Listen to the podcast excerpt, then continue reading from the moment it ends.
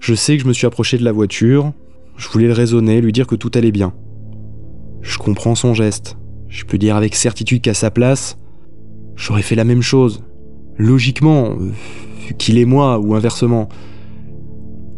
Mais là, j'ai encore probablement merdé, il a paniqué. À vrai dire, je sais plus trop ce qui s'est passé. Ce passage est assez flou. Je crois que je me suis approché de la porte conducteur. Oui, c'est ça. Je me suis dirigé vers la porte conducteur pour essayer de le raisonner. Enfin, je crois. Je me souviens surtout du choc. Je me suis retrouvé par terre dans la pelouse du terre-plein, là-bas, entre la bretelle et l'autoroute. Je crois que je me suis pris la portière dans la gueule. Je me suis relevé un peu, mais ma chaussure a glissé, j'ai perdu l'équilibre. Et quand j'ai voulu m'agripper, je crois que je l'ai entraîné avec moi dans ma chute. J'ai violemment tapé l'arrière de ma tête sur la terre, euh, qui était quand même un peu dur. Je tentais de me détacher de lui, mais j'avais mon doigt coincé dans un pli de son t-shirt. Et là, je sais pas ce qui lui a pris. D'un coup, il a commencé à me frapper au visage. C'est ça tous les bleus. J'ai tenté de l'arrêter. Je sais pas trop comment. Il est arrivé à me maîtriser en attrapant un de mes poignets. Et là, j'ai juste vu un rideau noir. J'ai dû tomber dans les pommes. Je sais pas ce qui s'est passé. Ce que je sais, c'est qu'il y a eu un gros éclair bien vif qui m'a fait reprendre connaissance. Et là, la voiture était toujours là, arrêtée sur la voie, devant moi. Vide.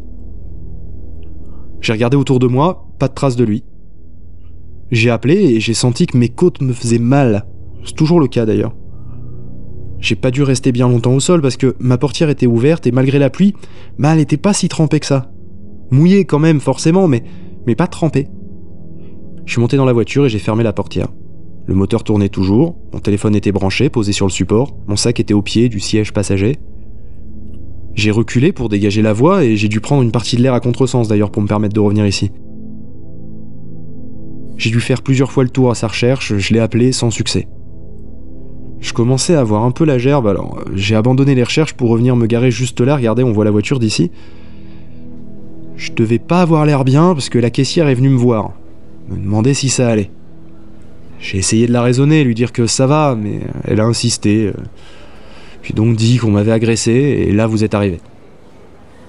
Je pense qu'il faut fouiller toute l'air. Ouais, là, je le vois là, vous me croyez pas.